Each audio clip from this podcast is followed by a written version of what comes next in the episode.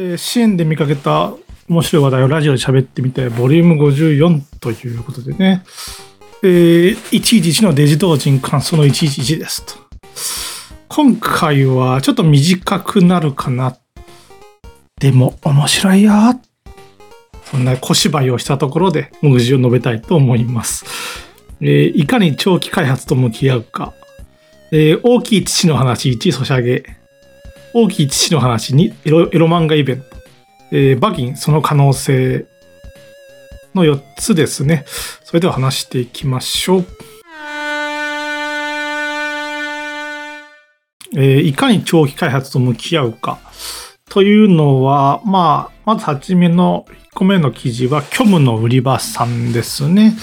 まあ、これは短いんですけども、えー、虚無の売り場さんは、え、2022年5月に、え、大きい女の子に運ばれるなんていう直球なタイトルの作品を発売した後、今も最新作を開発中であると1年半ぐらいですかね、というサークルさんでありました。が、えー、ここに来てこう人類の命運なんていうミニゲームをちょっと出してみましたよっていうことですね。なんで急にこんなゲーム作ったの？という項目が記事の中にありまして、え、まあ、曰く、彼これ2年近くほぼ休みなしでネゴシエーションかけるモンスターの制作に取り組んできましたが、ここに来て著しく制作ペースが落ちてしまっていましたということですね。うん。で、まあ、あの、今年の正月ぐらいはネゴシエションかけるモンスターのことを一切考えずに過ごしてみようと思い、息抜きに作り始めました。そしたら思ったよりも今日が乗ってしまって、三が日の間に完成までほぎつけてしまったので、まあ、有料プラン向けにミニゲームを公開しようとなったということですね。ミニゲーム人類の命運ということなんですけども。まあ、実際にこう、ちょっと、ゲーム制作者を長くやっているとですね、あまりに長期開発になったがゆえになんか徐々に生んでくるっていうんですかね、気持ちが。うん、あの生産力が自分でも落ちてくるのがわかるっていうのがありますね。これでまたその別のゲームをやるとまるで今までせき止められていたゲーム作りたい願望がですね、一気に解き放た解き放たれたかのように、まあ、一気にダーッと作れる、リフレッシュできるっていうのもまあ、割と見る光景ではあります。割と見る光景ではありますが、それでそのリフレッシュしたんで、さあまた本命を作る、作ろう、戻ろうってなれる人もいるみたいなんですけども、そうじゃない人も割と見ますよね。それは、えー、一回もう別のゲームに浮気しちゃったことでなんか緊張の糸が途切れ、本命の方が座礁してしまう人もいるっていうのがこう問題なんですけども、ただ、この場合はこう、最悪なのはですね、あの本命から逃げた寄り道でさえもエターナルっていう、えー、頓挫するっていうことですか。ただこれはあの、正月から三が日までの間でサクッといけちゃったっていうことですから。うん。完成していますからね。なんで、こう、緊張の糸が途切れて本命の方がまあ座礁するっていうことも少ないのかななんて思うんですけども。という話をした上で、あともう一つ、二つなんですけどもあります。これは、えー、チッパイ .zip というサークルさんですね。えー、ランゼと全裸女リボンという発売が、作品がありまして。まあ、その名の通り、こう、全裸の女の子が初めからいろんな周知の目に合わされるという、失敗 .zip っていうサークル名の割に結構胸が大きかった気がしますけども。まあ、そんな作品を作られたサークルさん。このサークルさんがですね、えー、記事タイトルを言いますと C103 お知らせ短編ゲーム絶頂中詳細公開っていうことですわね。うん。えー、まあ、あの、コミケ 103, 103回目に向けて作品を発表したよっていうことなんですけども、この絶頂中というゲームがですね、今のところ DL サイトに登録されていない、つまりコミケに出すように新しく新作を作ったっていうことですね。それでまあさっきの例と合わせるとですね、あ、そっか、と。えー、虚無の売り場さんは正月から3ヶ月までって、こう、期間期間を狭めて作りましたけども、もう一つあるのはこう、これはコミケ用のゲームだから。本命の方は DL サイト用のゲームだからというこうで、まあ、出す場所を分けて、特別な出す場所を設けて、リフレッシュ用に作る、うん、寄り道のミニゲームなんかはこっちに出そうとえー、時間を区切るか場所を分けるかみたいな風にして、こう気持ちの上でメリハリをつけた方が、寄り道のゲームでリフレッシュするっていう声もこう、座礁しなくて済むのかななんて思うわけですよね。ちょっとね、豆知識を言うとですね、この絶頂中って思いっきりあれですよね、あの、テレビでやってたあの、逃亡中のゲームのパクリなんですけども。でね、さっきのこの、虚無のオリバさんの人類の命運っていうのもね、私は知らないんですけど、えー、9年ほど前に発売され話題になった某謎解きゲームのパロディですっていうことで、えー、なんかこう、リフレッシュ用の寄り道ミニゲーム、なんとなくパロディやりがちみたいなことがあるんですかね。まあ、2つの例しかないんですけども。うん。ということで、このスムーズに3つ目の本ちゃんの話題へつながっていきます。これは、えー、ブラックパンダさんなんですけど、まあ、ブラックパンダさんの記事ではあるんですけども、その中で触れられている、こう、別のゲームメディアでの記事がですね、こう参考になったっていうことですよね。えー、これはですね、えー、サイト名はアズラインなんて言ってますけども、記事タイトル読むと、えー、アスティリブラ、アストリブラ、開発で気づいたことを15年継続できる開発体制、期待感を面白さにするテクニック、海外パブリッシャーを利用する利点を作者は語るなんていうことで、あの、私はね、別口で多分同じ講演かなんかイベントなんかなんでしょうね。それを別メディアが取り上げた記事を先に読んでたんですけども、このゲームビジネス JB、JP なんて言ってますけども、こっちの方先見たんですけども、ただあの今見たらこう、有料ってなってたんでね、途中から。あの、このアズラインは普通に無料で公開されていますんで、このアズラインの方読むんですけども、えー、まあ、記事タイトル通りですね、要は、うん、15年の開発、えー、初めはフリーゲームだったけども、後にインディーズゲーム、インディーズゲーム向けとなって、えー、発売した作品、アストリブラですね。で、これがなんと15年に及ぶ開発をされたんだということですね。まあ、他にもいろいろ言ってますけども、あの、期待感を面白さにするテクニックだの、海外パブリッシャーを利用する利点だの、まあ、こういったことはよく聞かれますけども、まあ、それで一番こう、今回で話題的に注目なのは、こう、15年継続して完成までこぎつけた、あの、総プレイ時間は60から100時間なんてますけども、えー、あの、先ほどの例を見るとですね、こう、開発が2年にそそなってきたんで、こう、生んできてですね、寄り道のゲームを作ったなんていう話も聞きましたけども、15年ですよね。一体15年、こう、どのようにしてこうゲームを継続開発させたのかって言ってもっていうことがま参考になる記事なのかなと思いますね。えー、長期開発のコツは自分の機嫌を取ることなんて、これだけ、これだけだと分かりにくいかな。えー、非常にこう、分かりやすいのはですね、こう、全10章らしいんですけども、えー、第1章を作り終えて、第2章に関わるときに、こう、ノウハウをね、忘れちゃうって言ってるんですよね。要するになんかこう、私もね、昔はスパインとかのツルを触った時にね、あったんですけども、スパインでなんとかや、やっとかアニメを作ったぞってなってですね、で、それでまあノウハウを、ノウハウを取得したつもりでいたんですけども、で、その次回作に取り掛かって、よし、またスパイン触るかっていうと、綺麗さっぱり忘れてんだよね。年のせいもあるかもしれん。またあの、今だったら案外、こう手探りでややって、やってるうちに思い出すんで、当時のスパインがこう英語の UI だったってこともあるかもしれん。ですけども、この前作から新しいこの今から作品までに1年こう月日が空いちゃってるってことがあってね、まあ無理もないんですよ。制作のこのスパインはアニメツールですけども、スパインでこう、エロアニメを作っだからといって完成ではない。エロアニメを作って、まあ、作品に組み込んで、それが完成するまで数ヶ月経つ。で、作品、あ新作にかかるぞって言って、新作にも、試作が入ったとしても、こう、すぐにスパインを使うわけじゃない。まあ、スパインはアニメツールですんで、まず元のグラフィックとか、まあ、シナリオとか用意しなきゃいけない。で、ようやく、新しくスパインに触るぞってなった時は、もう前作の、この前のスパインを触った時は1年ぐらい経ってるはずなんですよね。で、忘れちゃうっていう。これ私の例ですけども、えー、この作者さんにも、この15年作り続けた作者さんにもあったみたいで、えー、前やった作業をなんか忘れちゃった作業フローを忘れている、あるいはどこまでやったか忘れちゃうみたいなことですね。これは非常に良くないことである。まず思い出すのに無駄な時間がかかる。もし地続きでやっていたら必要なかった時間がかかってしまうと。で、こう、思い出せないことによって自分自身へのこの、モチベがダウン、ダウンになるっていうことですね。うん、あの、非効率なことをどうやってもやっているんでね、それがモチベにダウンになるっていう。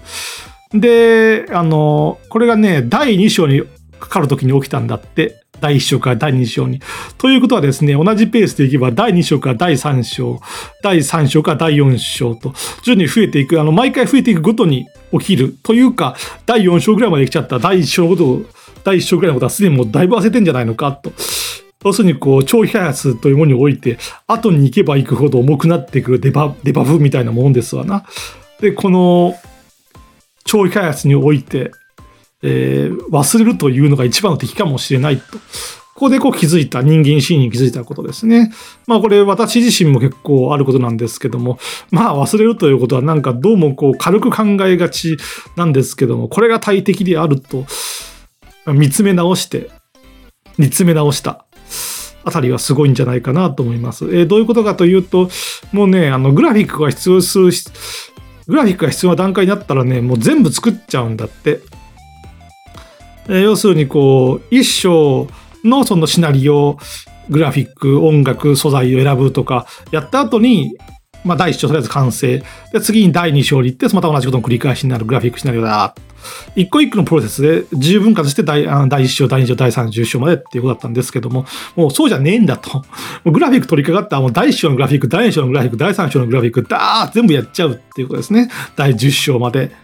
そうしたらもう忘れようないわけで、後からもう、後から見た時に必要な分はもう全部揃ってるんで、他の作業をまた全部一緒にずっとやれるって いうことはですね、半年ぐらいずっとグラフィックを用意してる時間があるっていうことですね。言ってしまえば。うん。えーまた他に記事内では自分の機嫌を取ってうまく作る作業を単純化するなんて言われてますね。えー記事内に言及されたのはちょっと違うんですけども、よく言われるのがこう、ゲーム制作でもこう、本当に創作、創造的な作業と、えーいわゆるこう事務作業っぽいところ、頭は脳死状態でもできる作業っていうのが2つありましてね。うん。私で言うと、こう、プログラム部分なんかは本当に頭が冴えてないとできない。えー眠い状態でやると、こう、余計バグを作り込んじゃうみたいなことがあるんですけども、一方で、あの、グラフィック、絵素材をですね、あの、必要なパス、あの、必要なフォルダの位置に配置するなんていうのは、これ、完全作業であって。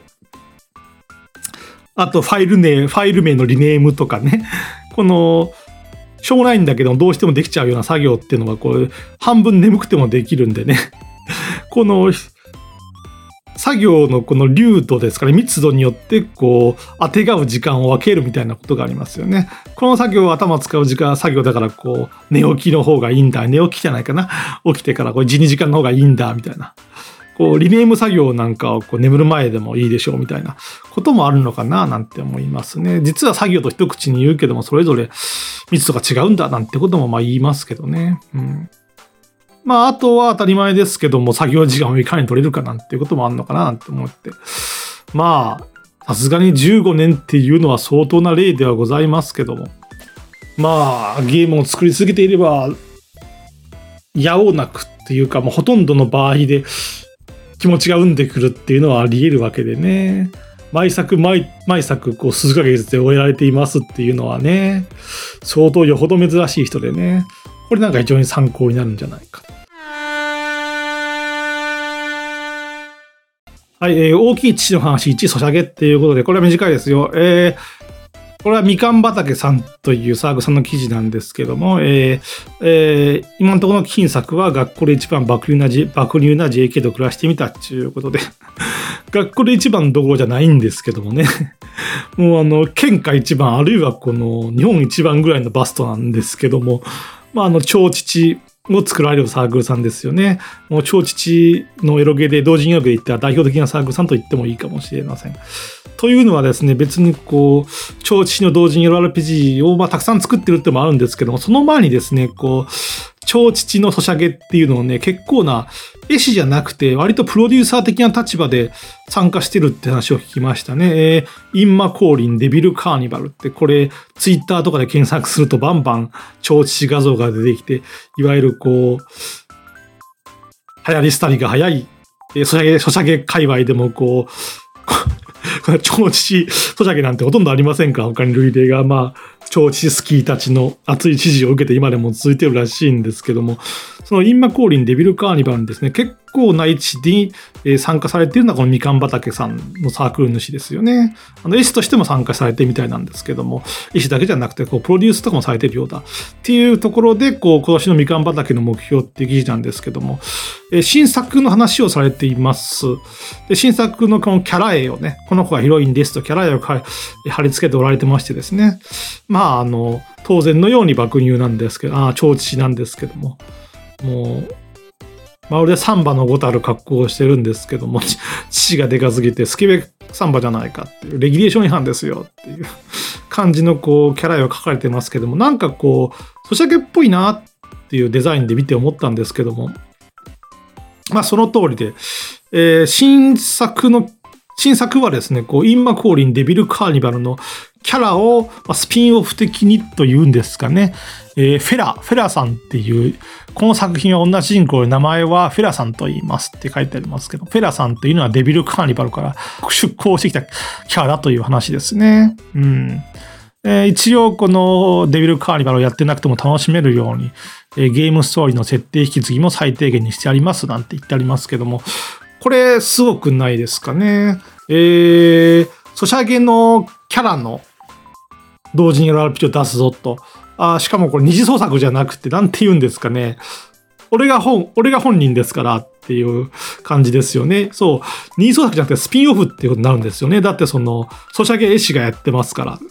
で、この、なんでこういったものが他にないかっていうと、普通ソシャゲ絵師っていうのは、まあ、絵を提供してるだけであって、そのソシャゲの IP に関する権利は持っていないからなんですけども、この方の場合はだいぶプロデューサー的な立場らしいんで、普通に自分のサークルからソシャゲの選びを出せるんだっていうことがあるって、結構、ああ、ついに本命が来たのか、なんていうふうに、こんなことも今、こんな人もですね、同人会はいるんだな、なんて、ふうにちょっと興味深く思いましたというのが一つですね。えー、で、もう一つの話題、大きい父の話2エロ漫画家イベントっていうことで、これはあの、まあ、超父じゃないかな。この人は爆乳つながりなんですけども、そしてこの大きい父の話をしていたら、同じように大きい分野ですかね。えー、さっきはソシャゲ、ソシャゲのプロデューサーっていうこう商業の方の立場の人だったんですけども、ここから話、これから話す話もこう商業のロマン画家さんの話であった。何、大きい父っていうのは商業っていうことなのかって思いつつ、たまたまですけども、えー、これは P.I. エロさんっていう方ですね。P.I. エロさんはですね、えー、今まで単行本5冊、6冊ぐらい出されていてですね、うん。えー、7人のママとか、羽父学園とかが最近の金作なんですけども、個人的にはね、昔のこう、パイッチュ、パイッチュとかの頃の方がテイストは好きかなっていうのは昔の初めの方の作品っていうのはね、なんかむやみやたらに暗かったんですよね。で、このむやみやたらに暗いっていうのと、こう、父領辱的なものが非常に私のこの性域に合っていたのかなと思うんですけども、最近の作品、7人のまま、羽父学園とかはね、割とこう、多分意識してですけども、何かこう、編集サイドか言われたんですかね、意識して明るい話にしてるんですけども、あんまりこのコメディが上手い人じゃないのかなっていう、コメディっていうのは明るい話題をやりながらもどこかこう、まあ、頭が軽い感じにならないっていう、頭が軽い感じでエロをやるとね、それがいいんだ、それをそうすべきなんだっていう人もいるかもしれませんけども、本当に頭スカスカな感じになっちゃうと、こう、ちょっとたるい感じになりますからね。その点で言うとダーク、昔のこのやたらと暗い作で両辱っていうのはこう中身が詰まってる感じがしたんでね。こう、昔の作品の方が私はしこれたのかなと思うんですけども、基本的に出してる単行本とか漫画はですね、もう爆乳でございます。えー、単純に爆乳、ただ単純に父がでかいだけじゃないっていうのは、まあ、パイズリとかの差分で非常に大きく、差分って言わないかな、こう、躍動感でもって父をね、父のコマを何コマもつく、何コマもこう続けて書かれることによって、こう、父の動きを、もう読んでるうちに結びつけて、躍動感を描けるようになってるのかなっていう。で、一般的な漫画の場合はパイズリをしてもですね、それがいろんな行為の、まあ、1プレイでやって、数ページ咲くぐらいなんですけども、パイズリだけでいきますみたいなぐらいのページ量を割いていて、父を書いてくださる。という爆乳漫画家さんですね。爆乳漫画家さんって言うと本人が爆乳みたいですね。あ、いや。うん。で、まあ、あの、ピアエロさん。今、こう、商業でる漫画家なんですけども、こう、まあ、商業漫画家のこの生態がわかんないんですけども、空いた時間にですかね、こう、ゲームを作られていると。えアクションゲーム作る MV って、これあの、うん、初めて聞いた時にちょっと良くないなって思ったんですけども、よりによって選んだツールがアクション作る MV かって思ったんですけど、まあいいでしょう。アクション作る MV でこう、エロアクションを作ってるんだっていう、アクションで揺れる父、ちぶさっていうことを追求されておられますね。うん。えー、なんて読むかわかんないんですけども、闇下流、闇カリベニロー。えー、英語タイトルはダークハンター、黒なんて言ってますけどね。っていう作品をこう作られている。で、この支援での記事は、その最新作についての進捗報告なんですけど、まあ、それは置いときましょう。面白いなって思ったのはですね、えー、直近でこんなイベント出ますよって報告をされていますね。えー、いわく、高円寺で開催のエンジェルクラブのイベントに出演しますということですね。えー、エンジェルクラブ所属ですかね。ちょっとまあ、あの、一般の出版社と比べて割とあのエロ漫画家とかっていうのはあっちこっちの出版社が出しても別に許されるみたいですけども一般の漫画家とかの集英社で書いた人が講談社に書くとめちゃめちゃ怒られるって言いますね。もうほとんど集英社にあの移籍した後はまた戻られちゃ困るみたいな感じで言われるらしいんですけども。うん。ああ、エロ漫画家なんちゅうのあっちこっち出してる人いますんでね。まあ小さいとね、なんかそういうのが効くんでしょうね、融通がね。えー、で、あの、高円寺でエンジェルグラブのイベントが開催されるよっていうことで、あの、秋草ペペロンさんであったり、まあ、PIL さんであったり、他の3人は、まあ、知ってはいるんだけども、あの、なずか Q や星野隆一さんとあったりするんですけども、あの、エンジェルクラブっていうのは、あの、何でしょうかね。G ウォークとかでしたっけ？こう、一般のね、ちょっと綺麗な感じの漫画家と比べて、まあ、なんて言うんですかね。まあ、父のサイズで言ったら3サイズぐらいでかい、基本的にっていうような。まあ、要するにこう、肉ムチ思考が多い。秋草ペペロンさんなんか特にそうですね。肉ムチ思考が多い。熟女だっていうような感じの、こう、レーベルなんですよね。出版社、出版社なのかな？ということなんですよね。うん。で、そんなエンジェルクラブ所属の、えー、エロ漫画が5人ということでね。えー、直筆色紙生原稿抽選会だって。で、あのー、トークショー、違うのかな？豪華作家ゲストによるスペシャルトークショーも同時開催予定って書いてあるんで、この全員が出るわけじゃないのかな？ともかく PIL さんはですね、こう、おっしゃっておられますね。あの、交通費とか出ないため自腹で関西から出張します。きついって。あの、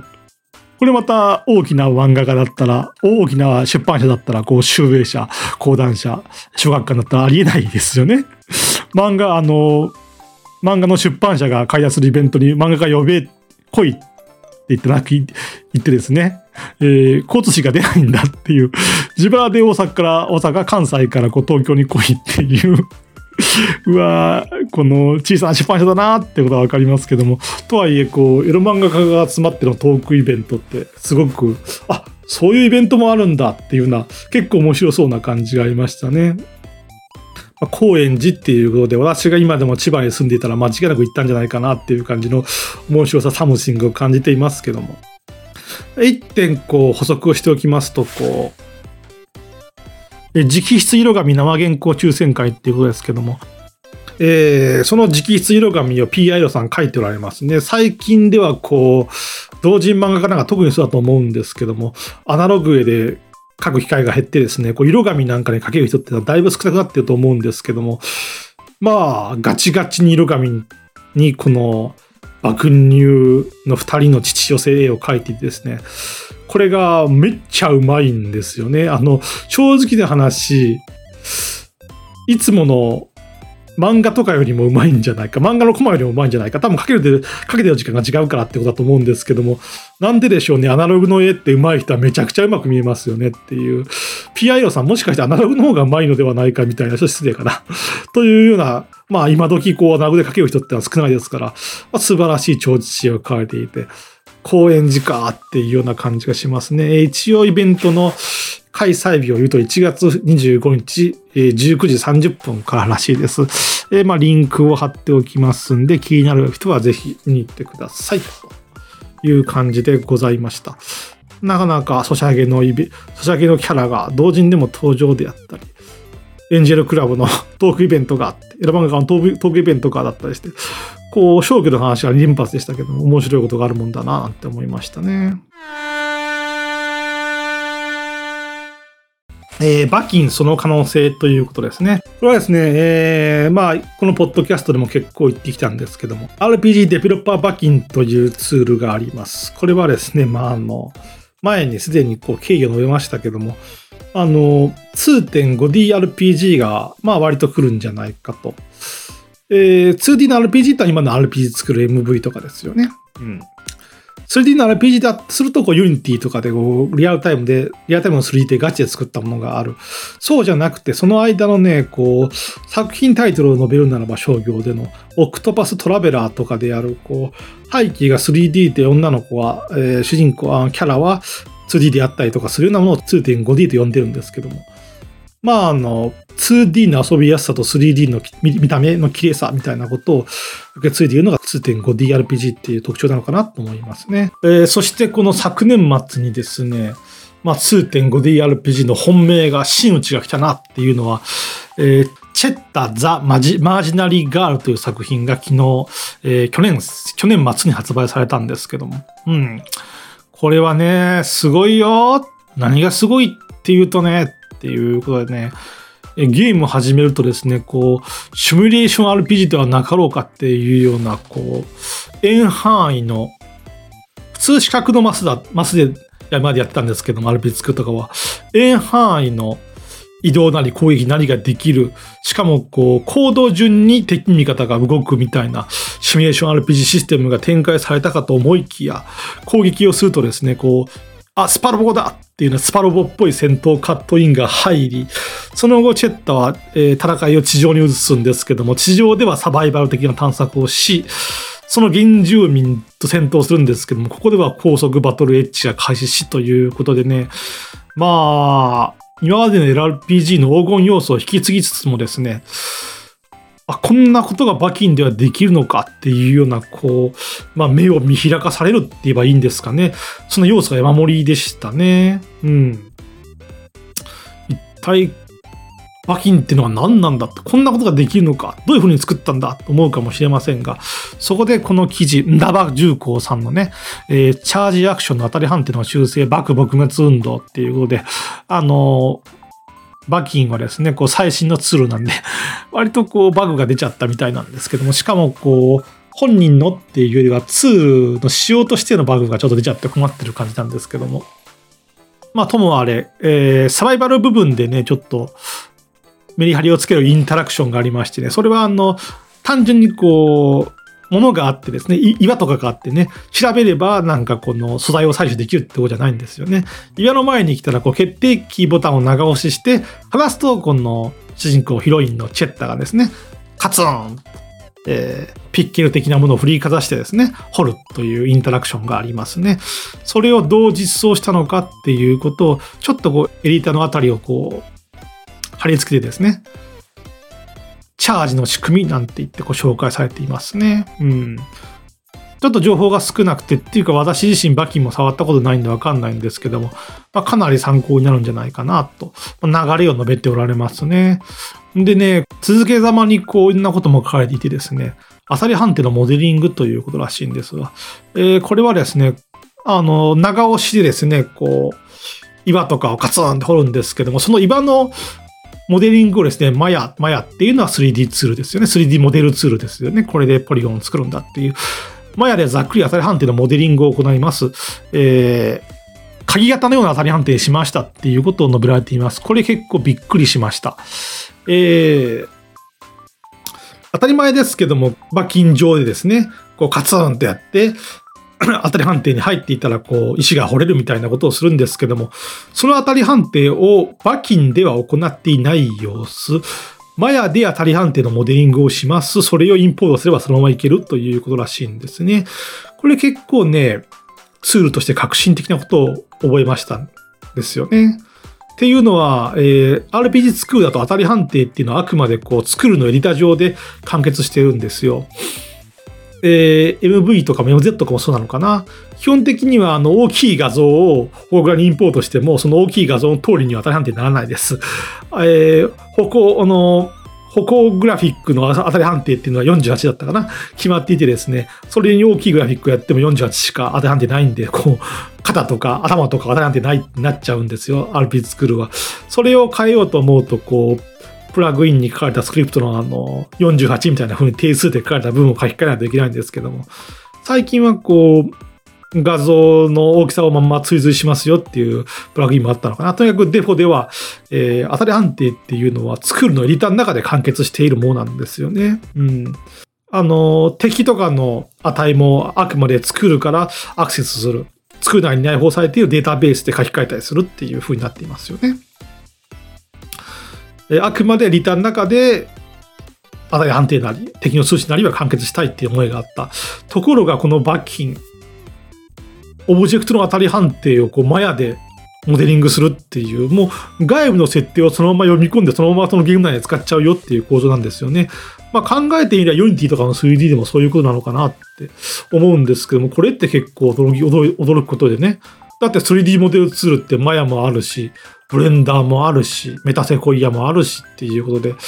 えー、他にもいろいろシェードとかもあるけども、まあ対応してるかどうかっていうのはわかんないんですけども、この外部ツールに当たり判定なんか任します、任しますよっていうことで、エディター以外にも 3D のモデルツールの知識もいるっていう、広く知識がいるっていうことではありますけども、同時にこう、エリアとしては可能性がだいぶこう広がるんじゃないかっていう感じもありますよね。何で作ってもいいんだからね。えー、エイタに付属のこのデータベースとかで UI が縛られないんだっていうことですよね。うん。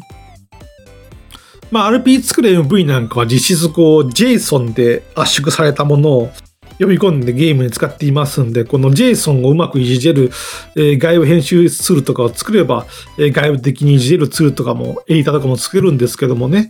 下手したらその 外部でいじった JSON をですね、この作るのエディタ内部でを開いちゃったらなんかデータが壊れちゃうとかあるかもしれないよ まあ、とりあえず置いときましょうか。ともあれ、この 2.5DRPG の時代、バキンのこのツールの思想っていうんですかね、構造にはちょっとびっくりしたようなものがありましたね。えー、ちょっとこの言い方が甘くなったのはですね、バキンを触ったことないからね、あの、これが本当にこう特殊な例なのか、標準的にある例なのかちょっとわかんないんでね、これ、バキン触ってみるしかねえなって思うんですけども、さっき言った例が、さっき言ったこの、構造がですね、そのまま入ってきますよね。要はこの、バキンだけじゃ終わらないんだっていう、えー、バキンのポテンシャルを生かすためには外部ツール、3D モデルツールに詳しくないとできないよっていうことで、まあ、それがまんま襲ってきますよね。俺 3D ほとんど触ったことないんで、バキン買ってもなっていうような感じでもなっちゃう。まあ同時にそれが可能性でもあるっていう話なんですけども、ああ、バキンがこの本来 2.5DRPG っていうのは RP 作るユナイトがですね、切り開くんじゃないかと言われてたんですけども RP 作るユナイトはもうね、もう彼のことはほっておきましょうみたいになっちゃったんでねそこにこう、そのぽっかり間隙間にバキン来たなーっていう感じがありましたね。っていう話をね、もう一個しますか。えー、これは803というサークさんの記事でね、えー、八幡さんはどんな作品を出してるかっていうと、アダルトスタンプラリーみたいな作品を出されていてですね、これはですね、この、大人のスタンプラリーというものが、なんかこう、公演を牛耳った、えー、サングラスでスーツのおじさんたちによって行われているらしいと。興味を持った男の子がですね、大人のアダルトスタンプラリーに参加させてください。いうわけですけども。で、その、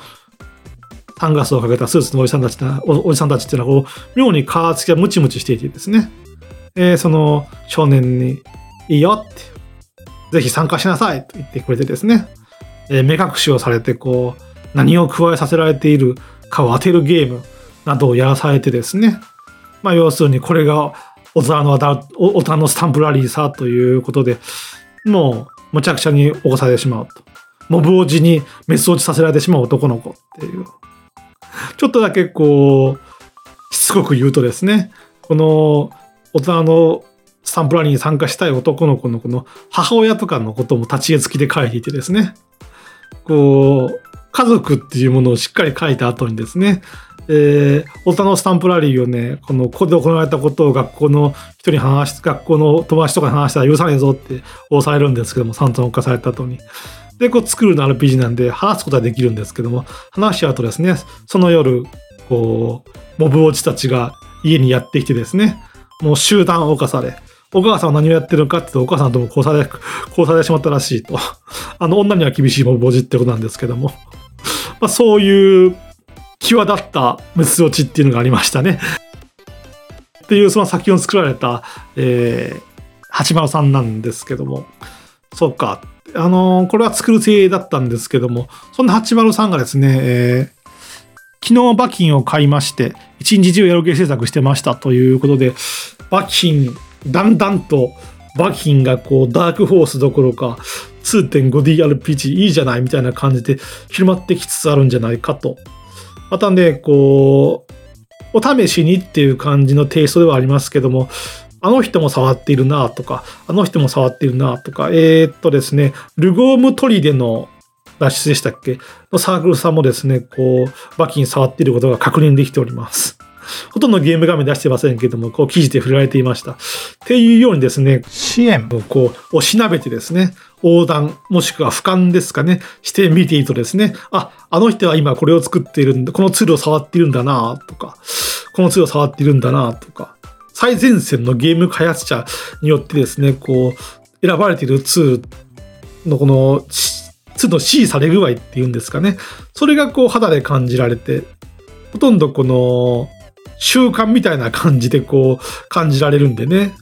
通常は作品が発売されてから、あ、この作品もバキンだ。あれ、あの作品もバキンだってなると思うんですけども、作品が完成するまで半年ぐらいかかると思うんですけども、こっちは週単位だっていうことで、週単位でああの人も、この人もバキンを採用し始めたな、触り始めたなってことが見えるんでね、なかなか支援をこう横断して見てみるっていうのはいいなっていう、またその横断したことによって得ている知識をですね、こうして喋っている私をもっと珍重してもいいんじゃないかということでございました。はい。ということで私もこう、触るんならば今すぐ馬琴を触ってですね、これからもしかしたらこう本格的な 2.5D RP 時代が来るかもしれない。その時代にですね、先駆けて、なるべく遅れないようにやるとこうメリットを享受できるわけですけども、まあ迷っておりますね。3D モデルを触ったことがないので、でも、多分80さんとかも 3D モデルを触ったことないんですけども、やってみようでやっちゃってますからね。本来はこのやってみようのコードの速さっていうのをもっと尊うべきなんでしょうけども。うん。ということでした。今週はここまででございます。ぜひ聞いてくださってありがとうございました。それでは次回も楽しみにください。それでは。